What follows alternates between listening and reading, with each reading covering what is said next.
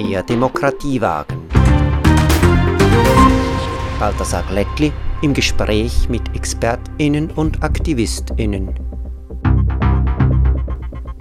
Ein Podcast. Heute die Klimaerhitzung ein Stresstest auch für die Demokratie? Mit Sonja Seneviratne, Professorin für Land- und Klimadynamik an der ETH Zürich und Mitautorin des jüngsten Klimaberichts des Weltklimarats, die zehnte Folge der Podcast-Serie Mehr Demokratie wagen. In der letzten Folge meines Podcasts habe ich mit einem Mitglied des Bürgerpanels für mehr Klimaschutz der Stadt Uster diskutiert. Das Panel hat auf der untersten, auf der Gemeindeebene Vorschläge gemacht, wie eine Stadt wie Uster ihren Beitrag für mehr Klimaschutz leisten könnte. Heute möchte ich den Blick wieder etwas weiten und damit vor allem die Herausforderung Klimaschutz in der Demokratie diskutieren. Wir in der Schweiz haben es in unserem demokratischen System bisher nicht geschafft, das Steuer herumzureißen. Wir bewegen uns weiterhin fast ungebremst auf eine viel zu heiße Zukunft hin, was die Zukunft vieler Menschen in Frage stellt. Wieder besseres Wissen, wieder alle Erkenntnis der Klimawissenschaft. Ich freue mich deshalb sehr, als Gast heute eine führende Klimawissenschaftlerin begrüßen zu können, Sonja Seneviratne. Sie ist Professorin für Land- und Klimadynamik an der ETH Zürich und war eine der Hauptautorinnen des sechsten Klimaberichts des Weltklimarats.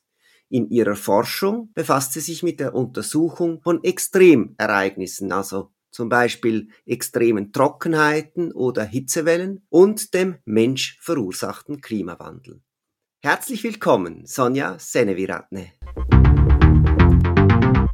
Sonja Seneviratne, Sie waren am 12. November am Schluss der Klimakonferenz in Glasgow sicher besonders betroffen. Wie haben Sie das erlebt? Sie haben ja maßgeblich an der Erarbeitung der wissenschaftlichen Grundlagen beigetragen. Was ist Ihre Bilanz? Es gab ein bisschen Enttäuschung sicher bei, die, bei dieser Sitzung. Ich meine, man hätte sicher mehr erwartet. Trotzdem war nicht alles schlecht. Also man muss auch sehen, dass mindestens die Wissenschaft teilweise anerkannt wurde. Also im Text von Glasgow steht ganz klar einige Schlussfolgerungen vom IPCC IR6, also vom sechsten Bericht vom, vom Weltklimarat drin. Äh, es steht auch explizit ein Paragraph, das, äh, der heißt Wissenschaft und Dringlichkeit. Also die Dringlichkeit wurde erkannt mindestens in Wörter. Jetzt natürlich die Commitments, also die, die Ziele, die sich die Länder gesetzt haben, die reichen nicht. Und, das ist das Problem. Das heißt, es wurde zum Beispiel anerkannt, 1,5 äh, Grad wäre besser als 2 Grad. Und wenn man das ernst nimmt, dann müsste man die CO2-Emissionen um etwa 45 Prozent bis 2030 reduzieren. Aber es ist klar, dass eben die, die Ziele, die sich die Länder gesetzt haben, die reichen nicht dafür. Können Sie das vielleicht noch etwas erläutern? Also wo stehen wir? Ist denn dieses Ziel eineinhalb Grad, das ja, ja quasi möglichst auf eineinhalb Grad äh, formuliert wurde, schon im Pariser Abkommen, ist das überhaupt noch irgendwie realistisch und, und wie könnte dann das erreicht werden? Was wäre zu tun? Sie haben jetzt von der Senkung 45 Prozent bis 2030 äh, gesprochen. Ist das irgendwie überhaupt noch denkbar? Die Szenarien vom, vom Weltklimarat, von den fünf Szenarien, die im letzten Bericht äh, untersucht worden sind, nur eins ist mehr oder weniger konsistent mit 1,5 Grad. Und man muss sagen, sogar bei diesem Szenario wird dann 1,6 Grad erreicht und dann kommt man wieder auf 1,5. Aber für die, für diese Szenarien, dann muss man eben die, die Emissionen etwa halbieren bis 2030. Das heißt, es ist natürlich sehr schwierig. Äh, es ist sehr spät jetzt, wenn wir das wirklich erreichen wollen. Ich denke, es ist wichtig zu sehen, ein Ergebnis der Wissenschaft ist eben, dass 1,5 Grad besser als 2 Grad ist. Aber auch der, was der Bericht auch sagt, ist, äh, jeder Zehntelgrad, also jedes Inkrement von Erwärmung macht etwas aus. Das heißt, auch 1,7 Grad wäre besser als 2 Grad. Ich glaube, was gefährlich wäre, wäre, wenn man sagt, okay, wenn wir es nicht schaffen, weil vielleicht wenn wir auf 1,6 Grad, dann ist es egal, dann machen wir 2 Grad oder wir machen gar keine Anstrengungen mehr, weil jetzt haben wir es verpasst. Es ist sehr wichtig zu sagen, jede vermiedene Tonne von CO2 führt zu weniger Erwärmung und das ist wichtig. Und das heißt, ich glaube, wenn wir es schaffen, deutlich unter zwei Grad zu kommen, ist das schon etwas, das natürlich viel besser ist, als wenn wir es nicht schaffen. Und ob wir es schaffen oder nicht, ich glaube, die Frage ist vor allem eine gesellschaftliche Frage. Es ist nicht eine Frage, die die Wissenschaft beantworten kann. Ja, das ist klar und da möchte ich auch gleich hinzielen. Sie haben geschrieben, it's a shame to see Switzerland in Orange. Damit haben sie sich auf Twitter bezogen auf diese Kategorien der Länder, ob die seit der letzten Klimakonferenz quasi sich verbessert haben, verschlechtert haben oder äh, eben gleich geblieben sind, was, was ihre versprochenen Beiträge zur CO2-Emissionsreduktion betrifft. Orange, das heißt, die Schweiz hat nicht vorwärts gemacht. Ist das ein Armutszeugnis auch für unsere Demokratie? Vielleicht schon. Ich glaube, das, es war schon enttäuschend, dass äh, die Schweiz jetzt zu den wenigen Ländern gehört, die keine ehrgeizigere Ziele eingereicht haben vor Glasgow. Das hängt mit dem CO2-Gesetz zusammen, aber trotzdem, ich denke, vielleicht hätte es auch andere vielleicht Möglichkeiten gehabt, dass, dass man trotzdem etwas ehrgeizigere Ziele hat. Äh, auch beim CO2-Gesetz muss man sagen, es, es ist auch sehr lange, es hat sehr lange gedauert, bis wir überhaupt diese Vorlage hatten. Also wir, wir sind einfach wirklich sehr spät dran. Und ich würde schon sagen, es ist enttäuschend bei einem Land wie die Schweiz, die, ich meine, die Schweiz ist äh, ein sehr entwickeltes Land, wir haben sehr viele Mittel. Äh, wir würden schon erwarten, dass wir vielleicht mehr erreichen können.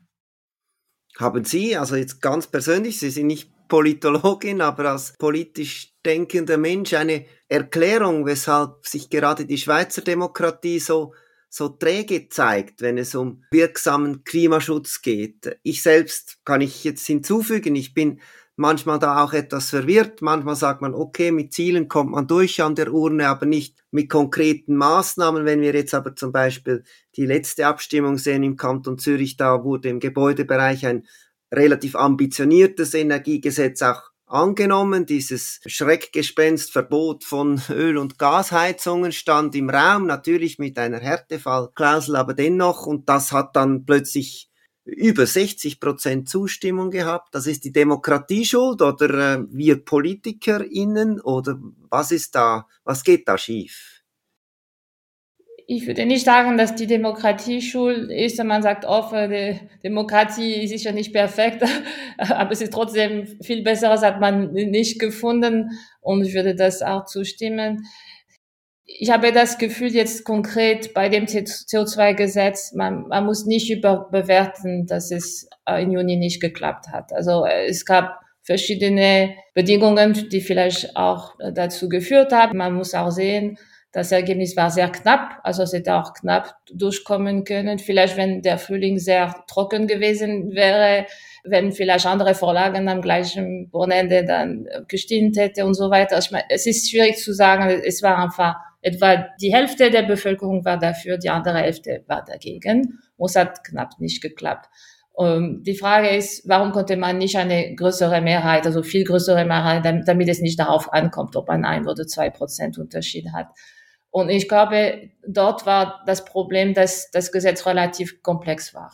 Äh, ich habe auch gesehen in meinem Umfeld viele Leute, die trotzdem dafür gestimmt haben, die haben wirklich einige Punkte gar nicht so gut verstanden. Also zum Beispiel die, die Lenkungsabgaben, das wurde von vielen Leuten anscheinend nicht verstanden, obwohl es wurde äh, oft interpretiert, dass es eigentlich eine Taxe gibt, obwohl eigentlich viel vom Geld wäre zurückgekommen äh, wäre. Also es wäre zurück an, der, an die Bevölkerung gegeben worden. Und also vieles wurde nicht verstanden. Außerdem gab es mehrere Bereiche, die betroffen waren.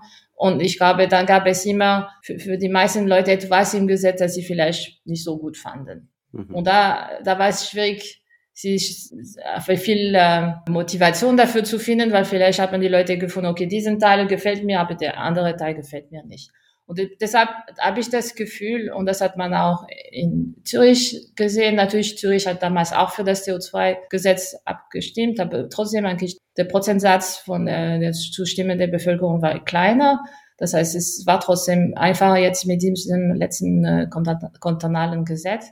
Ich glaube, da war, ging es um einfach ein Thema Heizung und es war sehr klar, worüber man abstimmt. Und deshalb habe ich das Gefühl, eigentlich, wenn man die verschiedenen Elemente vom CO2-Gesetz, vom damaligen CO2-Gesetz nehmen würde und einfach diesen Gesetz aufteilen würde in einzelne Texte, äh, vielleicht könnte es eigentlich durchkommen. Äh, man würde vielleicht unterschiedliche Mehrheiten finden für die einzelnen Teile. Aber wenn man alles zusammen bildet, dann ist es zu schwierig.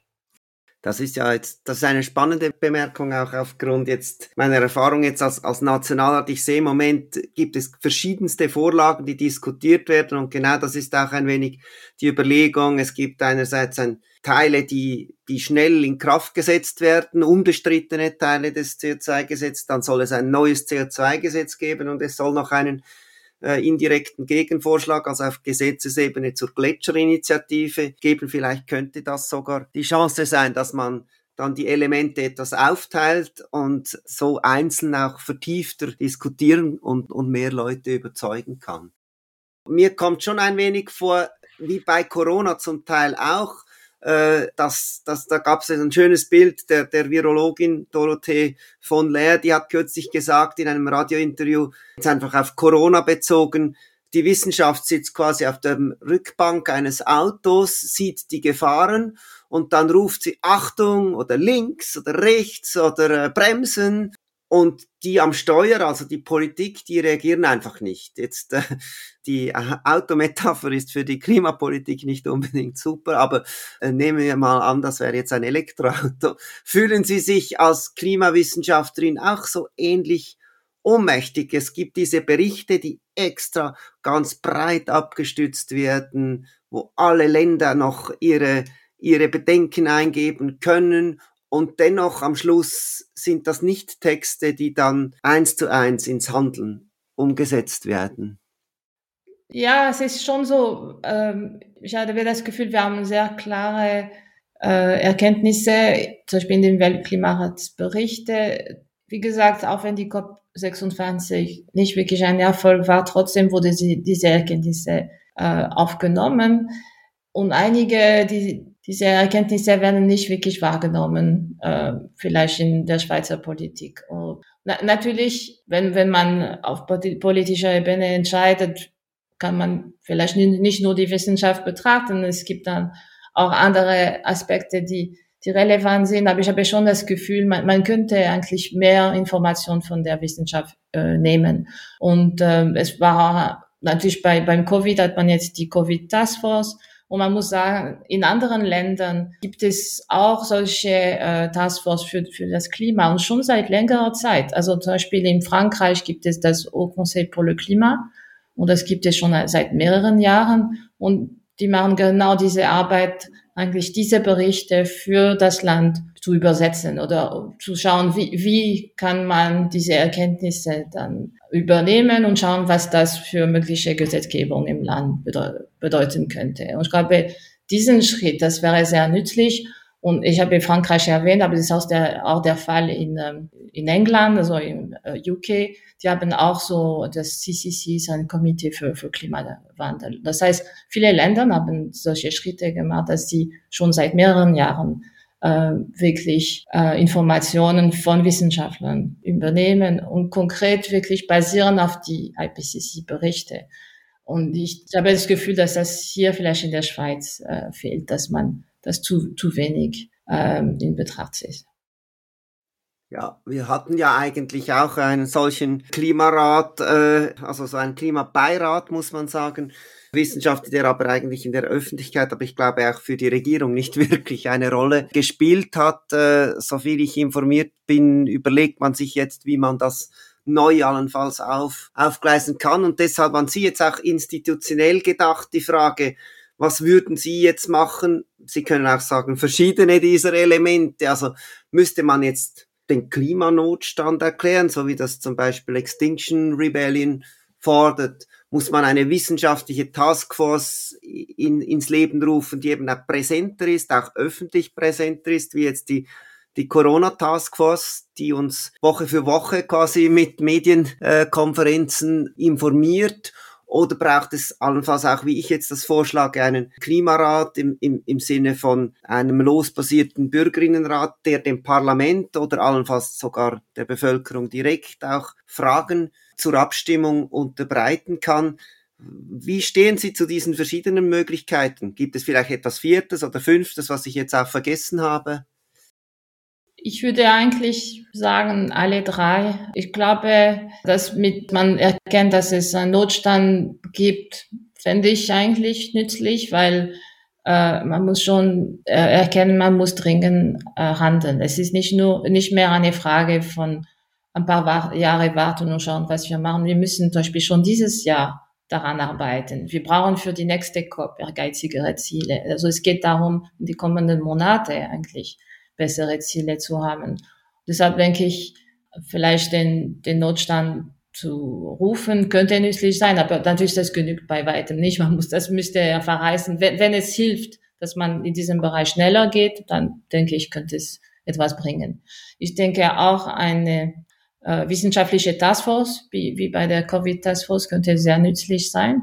Äh, und, und für mich, die, die Rolle von dieser Taskforce wäre wirklich auch diese neueste Erkenntnisse vom Weltklimaratsbericht, man jetzt äh, eben den, den ersten Teil von dem Bericht, der zweite Teil kommt in Februar, der dritte in März. Also es ist an der richtige Zeitpunkt. Die, alle diese Berichte werden jetzt veröffentlicht und wir werden, also wir wissen schon mehr zu der physikalischen Grundlage, dann werden wir auch mehr über äh, Auswirkungen und über mögliche Mitigationsszenarien wissen. Und ich glaube, das ist der richtige Moment, diese Information zu vermitteln und zu schauen, wie können wir diese Information verwenden und schauen, was das für die Schweiz bedeuten könnte.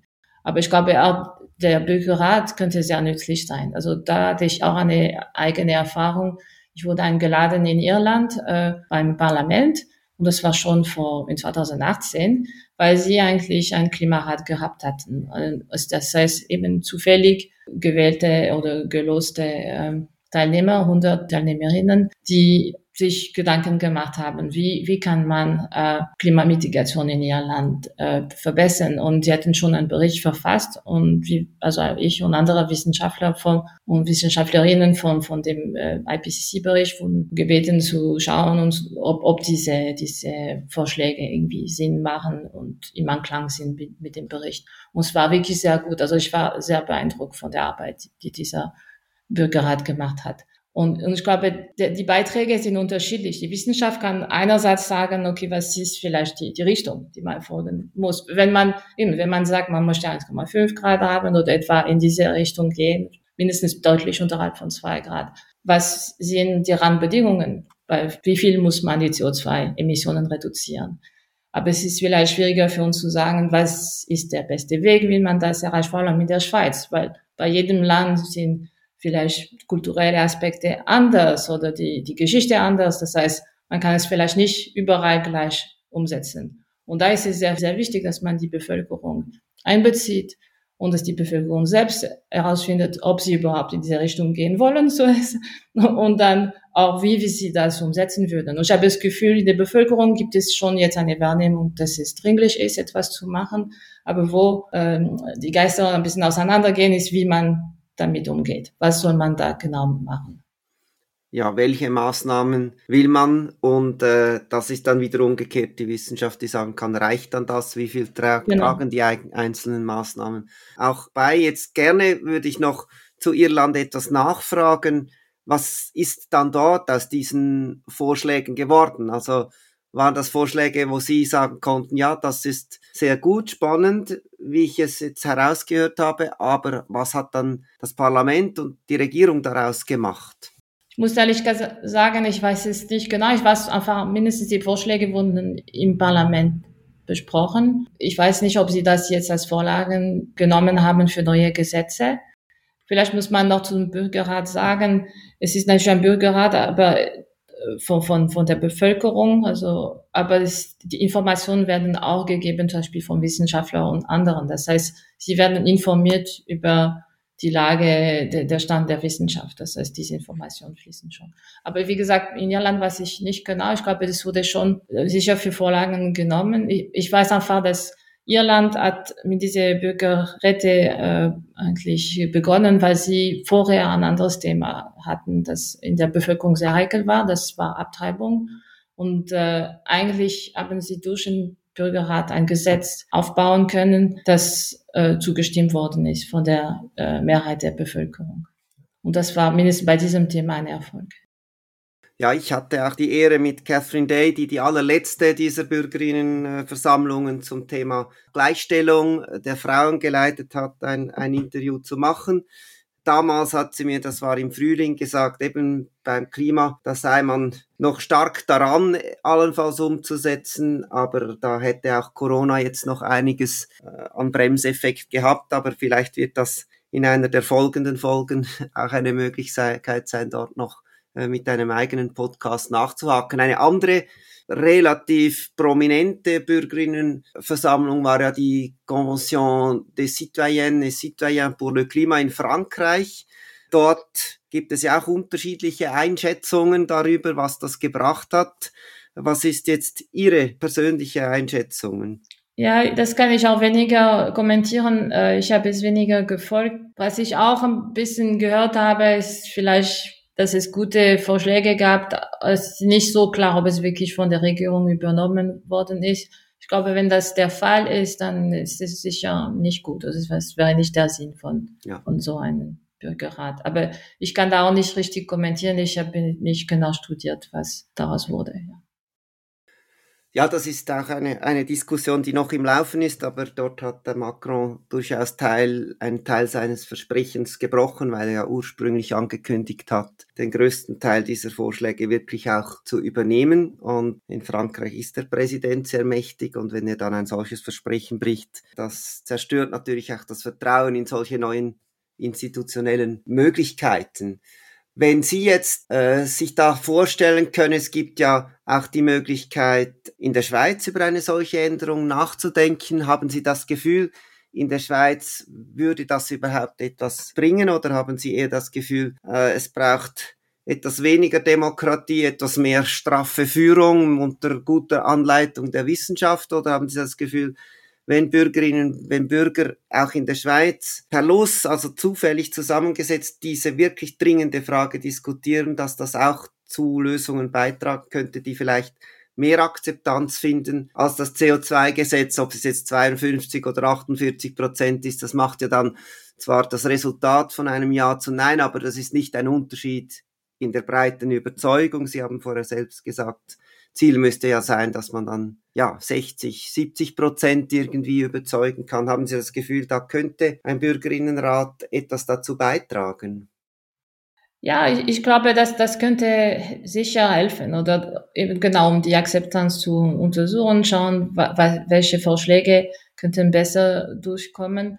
Mein Gefühl beim CO2-Gesetz war auch, dass vielleicht in einige äh, Fälle Verbote besser sind als äh, Abgaben aus äh, der Perspektive der äh, Gleichgerechtigkeit. Weil genau, wenn wir sprechen über das Gesetz in, äh, in Zürich, aber das hat mich besonders, äh, ich fand es besonders spannend in Glarus, weil Glarus war wirklich gegen dem CO2-Gesetz. Aber dann haben sie ein sehr fortschrittliches Gesetz zugestimmt, wo es auch um ein Verbot ging. Und ja, ich habe das Gefühl, auch wenn man, wenn man die, ähm, die Kampagne gegen dem CO2-Gesetz schaut, es wurde sehr viel kritisiert über die äh, Abgaben, dass man gesagt hat, fahren nur, nur noch für Reiche und so weiter. Und obwohl eben, wie gesagt, viel vom Geld wäre trotzdem zurückgegeben worden, aber am Ende, vielleicht wenn man etwas hat, das gefährlich ist, und das ist einfach der Fall bei CO2-Emissionen, und da gibt es ein Parallel mit, mit Rauchen, oder irgendwann sagt man etwas, ist, ist gefährlich, eigentlich sollte man es nicht machen. Dann hilft es nicht, dass man sagt, okay, die, wenn man es macht, dann soll man etwas dafür zahlen, weil das erlaubt es sozusagen für diejenigen, die es sich leisten können. Und ich glaube, das ist auch etwas, das einigen Leuten stört. Ja. Und vielleicht würde am Ende ein Verbot besser verstanden werden. Die Ansicht der Volkswirtschafter und die demokratische Realität sind etwas unterschiedlich. Also für die Ökonomen ist ja immer klar, Lenkungsabgabenpreis, das ist das äh, Wundermittel. Und äh, auch deshalb natürlich, weil es quasi, wenn man es richtig macht, überall das CO2 gleich bepreist. Das ist ja ein Vorteil, also dass man dann sagt, okay, es ist überall wirklich gleich, weil es kommt ja nicht darauf an, ob dieses CO2 jetzt aus einer Baumaschine, aus einem Ferrari oder aus einer Heizung kommt. Das ist dem Klima am Schluss egal. Also müsste es auch den gleichen Preis haben, aber praktisch an der Urne haben dann Verbote sogar eher eine Chance, obwohl die in der Politik als ganz unbeliebt gelten. Das kennen wir auch sonst. Also ich meine, in der Politik unser Rechtsstaat, der baut ja vor allem auf Verboten auf. Man hat nicht einen Preis für einen Mord, sondern es ist einfach verboten. Eben, um, ja, genau.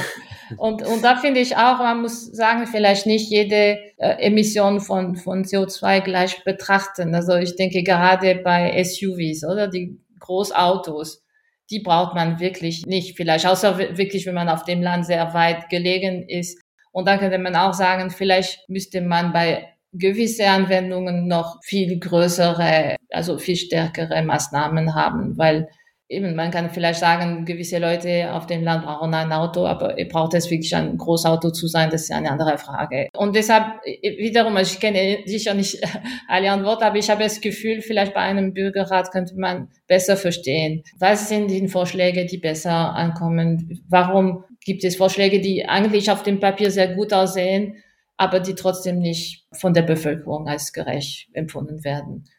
Ich glaube, das könnte es helfen. Wir sind schon fast am Schluss. Die zweitletzte Frage ist eine ganz schwierige Frage, äh, die ich stelle. Sollte sich jetzt zeigen in den nächsten Monaten und Jahren, dass unsere Demokratie quasi nicht in der Lage ist, rasch genug Antworten zu liefern, genügende Antworten zu liefern, um das Klimafieber zu verhindern, dass wir uns im, im reichen Europa quasi abschotten, dann auch vor Klimaflüchtlingen und nicht helfen, auch dem vom Klima, von der Klimakrise besonders betroffenen Ländern des globalen Südens. Und man müsste dann was machen, weil die Demokratie nicht stark oder schnell genug ist, wenn sie quasi zwischen der Wahl stünden von Pest und Cholera, zwischen Ökodiktatur und Klimakollaps. Eine schwierige Frage. Was würden Sie wählen? Ah, ich möchte nicht wählen, ich möchte mich nicht wählen, den zwei wählen. Ich, ich habe schon das Gefühl, man, man kann einen Mittelweg finden. Ich hoffe, dass die Bevölkerung äh, eigentlich das schafft. Ich, ich habe das Gefühl, wir können es trotzdem schaffen das ist, das führt zur letzten Frage. Sie haben diesen Optimismus, den Sie jetzt auch äh, ganz kurz formuliert haben, auch letztens im September in einem längeren Interview auf Radio SRF äh, zum Ausdruck gebracht. Sie haben damals gesagt, noch können wir etwas tun, um in einer schöneren Welt zu leben. Und ich möchte in dem Sinn jetzt nicht mit Pessimismus, sondern mit Optimismus und Motivation aufhören und sie fragen, ja, was können wir denn für eine schönere, eine bessere Welt tun und, und woher nehmen sie auch die Zuversicht, dass uns das gelingen wird? Ja, ich glaube trotzdem im, im Gute im Menschen. Also ich habe das Gefühl, äh, manchmal werden schlechte Entscheidungen getroffen, weil die Leute Angst haben oder einiges nicht verstehen. Ich habe das Gefühl, eigentlich müsste man es schon können und vor allem wir haben alle ein Interesse daran. Also es gibt nur wenige vielleicht, die von dieser Transition schlecht betroffen werden und man muss das auch anerkennen. Es gibt sehr, äh, sehr große Lobbys, die viel Macht haben, die vielleicht dagegen kämpfen. Aber wenn man wirklich objektiv anschaut, meine, die Schweiz ist kein Erdölland. Wir haben nicht davon, wenn wir weiter so viel fossile Energie verwenden. Also es ist eigentlich in unserem Interesse, dass wir diese Transition schaffen. Und ich glaube, man sieht auch in der Geschichte, dass die Schweiz oft sehr viel geschafft hat. Also die, die Bevölkerung äh, zögert manchmal, manchmal dauern äh, Entscheidungen lange. Aber wir haben auch vieles geschafft, das andere Länder nicht geschafft haben. Also gerade bei der, also der, ich weiß nicht, nicht mehr, wie es auf Deutsch heißt, die Alpeninitiative, also dass wir es geschafft haben, dass äh, eigentlich die Güter, die eigentlich auch bei Lastwagen waren, äh, jetzt alle auf dem Zug sind. Das finde ich eigentlich äh, schon beeindruckend. Äh, oder auch gerade, dass wir so einen guten Zugnetz haben. Das wurde auch entschieden, kurz nach dem äh, Ersten Weltkrieg, weil man be bemerkt, vielleicht möchte man nicht vom Kohle aus Deutschland abhängig sein. Ich glaube, solche Überlegungen müsste man wieder haben. Man muss einfach erkennen, es ist in unserem Interesse, dass wir das machen. Und ich habe das Gefühl, wir können es schaffen und Ja, das ist einfach meine Sicht auf, auf die Leute, aber auch die Leute in der Schweiz habe das Gefühl, wir können es auch hier schaffen. Herzlichen Dank, herzlichen Dank, Frau Seneviratne, für diesen positiven Schluss. Das war Sonja Seneviratne in Folge 10 von Mehr Demokratie wagen. Sonja Seneviratne ist Professorin für Land- und Klimadynamik an der ETH Zürich und sie war eine der Hauptautorinnen des sechsten Klimaberichts des Weltklimarats. In ihren Ausführungen hat sie darauf hingewiesen, dass es wichtig ist, sich nicht von den Ambitionen abschrecken zu lassen. Das heißt, selbst wenn es unwahrscheinlich ist, vielleicht anderthalb Grad Ziel noch zu erreichen, ist das keine Entschuldigung, nichts zu tun, weil jedes Zehntelgrad zählt, wenn es darum geht, eine lebenswerte Welt für die Zukunft zu erhalten. Mehr Demokratie wagen. Balthasar Glättli im Gespräch mit ExpertInnen und AktivistInnen. Ein Podcast.